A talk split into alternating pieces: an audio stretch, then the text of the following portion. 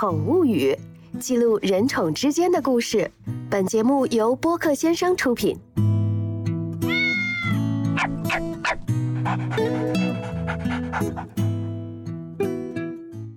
大家好，我是随意，两只猫的主人。宠物语第一季聚焦于宠物医院，由资深宠物医生老酒馆的猫带领我们去了解那些发生在宠物医院里令人记忆深刻的真实故事。你会选择给陪伴自己许多年的心爱宠物进行安乐死吗？当你的宠物饱受病痛折磨，却仍无力回天，在你面前奄奄一息的时候，你会不会在脑袋里闪过通过安乐来让它在最后的时间里舒服离去的想法呢？在真正走到安乐那一步时，你又会想到什么呢？这一期我们故事的主人公经过反复的纠结考虑。最终还是决定让陪伴自己十四年的宠物舒服、安静的离开。大家好，我是老酒馆的猫，一个在小动物从事了七年的宠物医生。在现代社会，宠物安乐死已经成为一种常见的处理手段。不过，这种涉及生命问题的措施是必须要在医生和宠物主人双方认可下才能进行。其实宠物上面的话，跟人不一样的就是会有安乐死。它是首先会给一个镇静剂，就是叫快乐牛奶啊，学名是那个丙泊酚。然后给它就是稍微镇静之后呢，再给他们打麻醉啊，就是加快他们的心率，就让他们安安详详的去世，就离开世间。但是在人身上的话，这种是违法。如果说宠物已经没有办法生活自理，已经病危到一个程度的话，宠物主人是有权利给它进行安乐死的。在宠物主人选择给宠物安乐的时候，是需要签署协议的，而且它是有一定的条件，比如说这个宠物已经走到生命的尽头，它在一定生理和病理的情况下，就是作为医生已经没有办法，或者是说给它的一些条件，主人和医生都没有办法去对它这个病情的预后做任何的评估，就是哪怕在进行治疗，都是让它更。痛苦的苟延残喘的活着，那那种情况下，我们会建议主人说可以考虑进行安乐。但如果说，比如他得了一个重病，他还有治疗的希望，在医学上他是还有方法方式去药物，或者是说一些治疗手段去给他救治的话，我们是不会让他进行安乐的。其实安乐死的话不会那么频繁，它也不会像说就是常规的疾病一样，就是说你可能每个月定时都会有，它可能会分时段，某一个阶段它就会很多，某一个时间段它会很多，它不会有什么规律存在。因为像这种属于突发的事件，或者是说像一些急重症，比如说车祸，或者是说一些就是肿瘤性的疾病，它突然间来，然后没有办法治愈，或者主人没有。办法承受这个病情，选择给他安乐。二零二一年某段时间，老酒馆的猫在一个月内接连参与了两个宠物安乐死的病例，其中十四岁的三妮让他记忆尤其深刻。桑尼爸爸他之前来到医院咨询安乐来过两次，两次都是我在前台有接待到他。当你爸爸大概也跟我爸爸差不多吧，可能六十多、七十不到这样一点，应该我要叫叔叔。他来的时候很小心翼翼，就只是轻轻的咨询我们有没有做这种业务，然后他可能会担心这种是不是不太人道，或者是说有违反动物福利，所以他问的特别小心。当时我就在前台嘛，我就跟他聊了一下，我就问了一下基础的情况，他也没有说的很具体，但是有跟他讲，如果说宠物生活没有办法自理，就没有办法自主排便，没有办法吃饭，它状态特别差的话，那可以进行安乐，但是需要他们签字。但是他就说，嗯，好的，那我就咨询一下，就是大概费用多少。那后面安乐乐，就是具体的事项事宜有哪些？因为他说他女儿在国外还没能回来，不过刚好疫情嘛，这几年都没有好，所以他说他女儿没有回来，就天天挂着。狗狗可能也知道，他说年纪大了，他有说到他女儿是大学还是什么时候就开始养着的狗狗，也有点年纪，就陪着他女儿一起长大的。所以说，他说他想等等他女儿看能不能回来，所以就哎，他说那我先留个联系方式，如果说有什么问题，我再给你们讲。我说行，然后加了一个微信，然后他就走了。没过几天，三妮爸爸就带着自己的妻子，抱着那只。垂垂老矣的狗狗再次来到了医院进行咨询。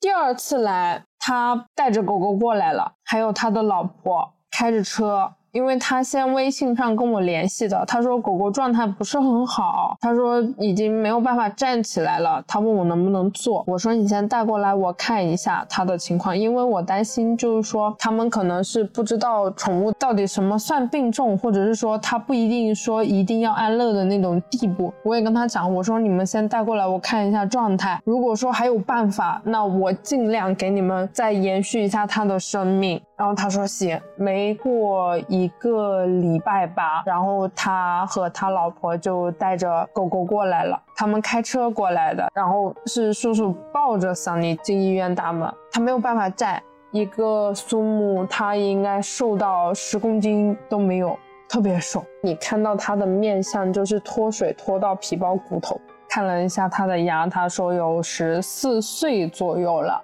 牙都快掉光了。他老婆就问：这种情况下还能救吗？你要是说能救，我们就救。对吧？他们也说不是钱的问题，就你只要是说能救能活，那咱就给他治。因为养了十几年了，他们肯定也舍不得，看得出来。然后那个阿姨就边说边哭，然后叔叔也是边看着狗边安慰他老婆。我说那这我没有办法给你保证，但是我说像狗狗现在的这个状况，就是我只给他做基础检查，他当时体温已经低于三十七了，整个体况是在往下走的，严重的。脱水，然后体温下降，当天就跟他说：“我说你们像这种情况，如果直接带回家，他没有办法吃喝的话，那可能撑不过一个礼拜的。”我也跟他们说了这种比较严重的话，也不是说吓他们，或者是说出于想让他们在这治疗的一个才跟他们讲的，是因为我当时看到三弟的那个情况，我就跟他说：“我说叔叔，你都来两次了，我说你这个状态真的，要么就搏一把。你说你让我救，我只能。”说像他这个情况，年纪那么大，状态那么差，我所有药我都不敢乱给他用。我可能不用药，那他还能再给你扛几天。我要是用了药之后，那就是真的有可能会加快，也有可能会好。所以我建议他们，你们可以先做检查，别的多的都不做，你看一下肝肾功能是不是真的已经不行了。如果说肝肾功能都已经是衰竭的话，那不可逆，我们就放弃。如果说只是一点点，没有什么太大变化，那我们就尽力搏一搏。但是可能它主人当时也有考虑别的吧，当天没有做检查，就是跟我聊完，我看完之后，他们就说他们考虑考虑，又把狗狗带回去了。其实我们很多时候选择逃避，只是不愿意接受那些我们本不愿见到的现实。但显然，在漫漫人生路上，我们无法永远拖延，永远逃避。而逃避也可能会导致更糟糕的结果。丹尼爸爸在考虑了两天后，便又一次来到了医院。这一次，他好像是做好了面对这个事实的准备。他们舍不得，也没有考虑清楚，因为他怕做完检查之后，阿姨说了，他说我怕你做完检查之后，你就告诉我今天就要送他走，我接受不了。我说没关系，你们可以再看看。再想一想，但是我说他这个情况肯定拖不了太久。反正我也是那种很诚恳的跟他讲嘛，也不是说一定要让他做所有的检查或者干嘛。第二次来完之后，隔了两天还是三天，就微信联系我了，然后就说来，我们先做个检查看一下。我理解梁老的意思，就是他们想等他女儿回来，看桑尼能不能撑到他女儿回来。然后可能他们年纪也大了，狗狗没有办法再好好站起来，它没有办法自己大小便。叔叔每天给它弄，然后抱它上下楼去排便，其实也挺费劲的。他也说就很很累很麻烦，也不是说麻烦嘛，就是两个老人和一个年纪大的狗狗，三个老人相依为命，但凡谁出一点事儿都顾不上，所以可能这个也是他们最担心的一个点。我其实只让他们做了一个生化，别的我都没有给他们做。哦，送了他们两张片子，我说拍一下看一看他腹腔里面有没有什么异常，整个胃、整个肠道都是空的，都没有任何东西，他没有办法再进食，可能胃肠道功能也是在减弱的，别的就没有做了。然后肝功能和肾功能都已经是超出十几倍，已经没有办法了。就他那个状态，我也跟他们说了，我说不行，我就给你们输输液，看一下指标能不能下来。我说这个选择权在于你们，钱我们都不谈，就是先说能不能让桑尼的这个状况先稳定住。我说可以先考虑先输液，如果说你们实在是接受不了了，那我们再让他舒舒服服的走。然后我说你们可以考虑一下，因为我给了他们建议。也不是说只有安乐这一条路，但是的话，他这么大年纪，然后各个器官衰竭的话，其实他身体确实是扛不了太久的。不过，即便来到医院前已经做好了心理准备，在真正要面对生死离别时，三妮的主人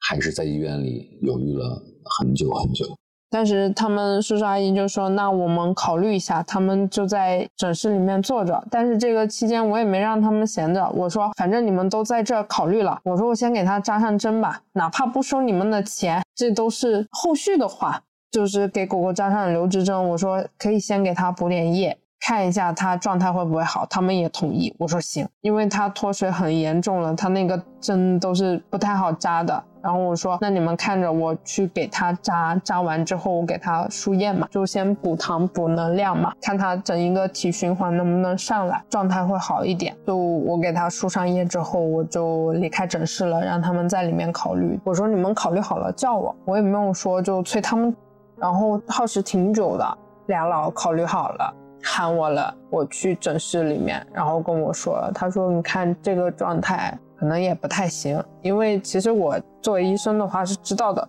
你不可能就输那么一会儿会儿，他就真的能活蹦乱跳的就过来，而且他年纪那么大，指标又不好，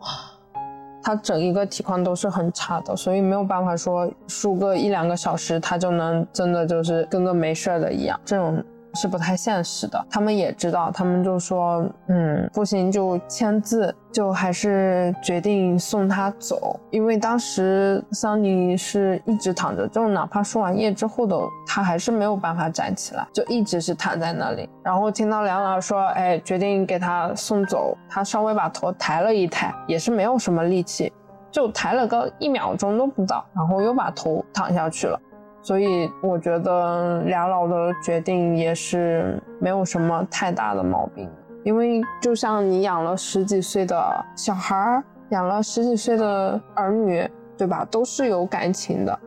更何况他女儿不在他们俩的身边，都是狗狗一直陪着他。然后他们就说，那等一会儿，他就说女儿也回不来，先给他打个电话。跟他说一声，哎，就可能是要先骗一骗他，就说，嗯，要带他去寄养或者是干嘛的。他说到时候，嗯，如果说他女儿打电话问啊，或者是说需要我们就是给他安慰一下的时候，就让我们去说两句。我说行，没有问题。他说反正你们先不要跟他讲说狗狗不在了，不然他到时候会接受不了的。我说可以的，没有什么太大的问题。然后说完之后，梁老。就在里面陪了他一会儿，我说我们先去准备手术室，准备东西，然后也让他们堵了挺久的，就差不多他们中午一点多来的，然后也是差不多到个四五点钟。最终，老酒馆的猫对 Sunny 进行了安乐，让它远离病痛折磨。不过，跟其他的主人不一样的是，Sunny 的主人并没有留下任何关于 Sunny 的东西作为纪念。Sunny 的这个情况的话，他其实有在诊室输上一段液嘛，所以手上是有针的。但是鉴于他年纪比较大，也没有办法给他好挪动，就是我抱着它就进了手术室，也没有找别的医生就来帮忙嘛，因为它体型已经很轻了，已经整一个都只剩骨架和皮毛了，我就带进去了，然后让主人在外面等。它那个情况的话，其实我们麻醉刚推进去就是快乐牛奶。给他刚推进去之后，他整一个心率就已经基本上就没有了，然后只是给他少量注射一点安乐的药，就整个心跳就已经停止了。就他这种情况的话，其实，嗯，就撑不了太久的。所以说，主人选择给他安乐，让他舒舒服服的走，也是能理解的。我们注射安乐结束之后的话，就也是一样的，让梁老进去陪了他一会儿，然后我们给他盖了他就是他主人带过来的小毯子、小毛巾，哎，给他都包在了里边。然后主人也是选择按就是火化嘛，但是桑尼家没有要骨灰，因为他说如果骨灰在那里，他女儿回来的话看到会很难受。所以他们选择，他说不要骨灰了，都不用，就是你们送走了之后告诉我一声就可以了。其实我知道他们挺想留个念想的，但是又害怕家里的小孩没有办法承受，没有办法接受这个事情，所以说他们也只能说是忍痛就不要了，不要留作纪念的东西，一切都放在心里。这一次。老酒馆的猫感受到了三名主人几次三番来医院咨询的心路历程和情绪起伏，它非常理解作为主人在面对这种性命攸关的重大抉择之下的纠结和犹豫。两老的情绪其实一直都是很，也不是说不稳定吧，就是又理智又感性。第二次来的时候，叔叔和阿姨两个人的状态就是。我能看得出来，叔叔其实也很伤心，很不舍，但是他要坚强，因为他的老婆已经承受不住了。如果说他也是在哭泣，或者是他在难受的话，阿姨肯定承受不了的。第二次带桑尼过来的时候，阿姨其实哭得很伤心，她说我我好怕你现在就跟我说要要送他走，真的很怕，他接受不了。就阿姨那个状态，就是看着身体也不是很好，就毕竟都是有年纪的，可能身体上有一些不舒服的地方，但是来脸色也不是很好，所以我都是一直让他们坐着，跟他们讲，我说你们就坐着讲，没有关系的，我说你们就陪着他就好了。然后第三次过来安乐的时候，叔叔和阿姨都整个情绪都是特别压抑，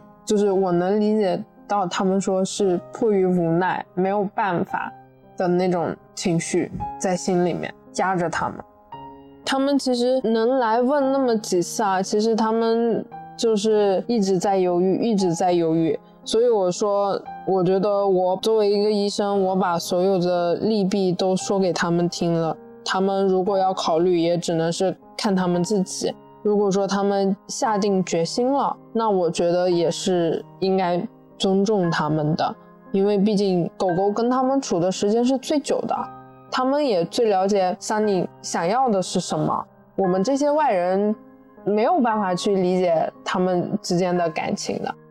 安乐其实并不难，只需要注射小小的一针剂药。然而，要做出安乐死的决定却并不那么容易的。就像桑尼的主人那样，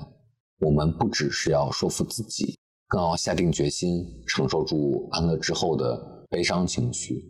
其实大部分主人还是会有一定的心理压力的。他会觉得说，嗯，我这样做是不是不人道，或者是说我这样做就是对他不好，不负责任。但是我还是那句话，我觉得不是，就可能不是所有人都会像我一样的想法，我也不要求别人跟我有一样的想法。但是我就觉得说，如果说你真的是对他负责，或者是说你既然人我没有办法选择安乐，对吧？这个违法的。但是动物上面，如果说他真的很痛苦，那你就应该听医生的，你就应该自己给他做决定。它是你的伴侣，它是你的宠物。它跟你熟悉度是最强的，哪怕它有一点点情绪不好，或者是说我作为主人，你作为主人，你情绪不好的时候，它也会过来安慰你，它也有感知。那你能不能感同身受一下？就是在它被病痛折磨的时候，它肯定也会很不舒服的。那为什么一定要让它那么痛苦呢？如果自己站在一个宠物主人的角度，老酒馆的猫是肯定会选择安乐死来帮助宠物摆脱痛苦的。别的医生我不太清楚，因为我自己也有养小动物嘛。我才入这行的时候，我心里就有想过，如果我家动物如果真的出现这种情况了，我会不会给它安乐？我的答案是肯定的。如果说我作为一个医生，或者是说我作为一个主人，我看着它每天很痛苦，我有这个权利，我会先。跟他商量，就是嗯，可能没有养过宠物的人没有办法能理解说，哎，你每天会跟宠物说话，跟它聊天这种状态。但是，嗯，对于养宠人来说的话，我觉得这种是很正常的现象，就是你会跟他去交流、去沟通，你能体会到他真的是不舒服、难受。那如果说我家猫或者我家狗真的到这个地步，我作为医生，我也知道这个事情，哪怕我能给它做化疗，哪怕我能给它换肾，哪怕我有给它治疗的方案，但是我觉得这个也解决不了根本的问题，它还是会一样很痛苦的话，那我会跟他商量，我会选择让他舒舒服服的走，不要让他后面的这段时间在被病痛折磨着。我觉得这个选择是主人的权利。是他可以替他宠物做的一个比较好的决定。宠物小课堂，欢迎大家来到宠物小课堂。今天给大家说的是，嗯，我们多大年龄的宠物需要定期做体检呢？然后需要做的哪些项目呢？啊，是这样的，如果说是幼年，幼年一般来说的话，就比如说是六个月以下的犬猫。啊，我们叫幼年动物。如果说是一些中大型犬的话，可能会长到个一岁，就是我们人过一年的这个时间啊，会来给它计算说它也算幼年。因为大型犬的骨骼啊这些生长发育会比较时间会比较长一些，所以会在一岁以内。像这种情况下的话，幼年动物的话，一般我们要定期去给它做疫苗，然后定期驱虫啊。体检的话，那就是粪结啊耳道啊，这些常规的项目没有什么太大问题，这个基本上养宠的。大家都会有了解的。然后我们成年的犬猫呢，一般会建议说，每年定期去给它做个全身的检查，就跟我们定期去做健康检查是一样的。要查哪些功能呢？比如说血常规，哎，看一下红白细胞有没有异常，有没有贫血啊，有没有感染啊这些情况。然后第二个呢是拍片子，我们看一下它的骨骼关节，哎，有没有异常啊，髋关节有。些宠物容易髋关节发育不良啊，都是能提前去判断、去看出来的，就防范于未然，这个叫预防。然后还有就是像那个呃生化，生化的话，我们一般看的是内脏器官的功能啊，就是肝肾。可能还有一些胰腺啊，或者是说一些肌酸激酶之类的，就是跟肌肉骨骼这些发育有关的一些酶，这些都可以帮助医生去判断它的整一个身体的状况。我们每年去做这么一个体检呢，就可以让你知道说它身体是不是健康，哎，有没有什么异常。如果说你不能每年去做，年轻的时候可能四五岁以内的宠物，你可能隔个一年或者两年年。哎，去给他做一下，就保证每年都没有什么太大异常，那是 OK 的。但是如果说一旦到了六岁以上，就要每年或者每半年都要去。做一次体检，就是常规的血常规、生化，然后 B 超、X 光，然后还有就是可能有一些呃爱贪吃的狗狗，家里平时吃肉的狗狗，还会加一个胰腺，还有就是心超这些心脏方面的一些检查，这些都是比较常规的。像这种呢，都能检查出来它一些隐患的问题，就是长期的。如果说你每年定时都有做的话，你能发现它整一个指标。的起伏，如果说你。定期去做了，突然哪一年你发现，哎，它今年的这个指标有升高有异常，那你就会去警惕，你就会去关注它这个点，不至于会说到它嗯已经病重的时候，你才发现。它有这个疾病，因为猫猫狗狗的耐受是很强的，就是在你没有发现的情况下，它可能已经是病了很久，然后等你发现的时候，它已经不吃不喝很多天，那个时候你再送到医院去就来不及了。好了，我们今天的节目就到这里了。如果你还想听到更多发生在你我身边人宠之间的真实故事，了解并学习宠物护理的相关知识。请记得多多关注我们的节目，下期节目我们与你不见不散。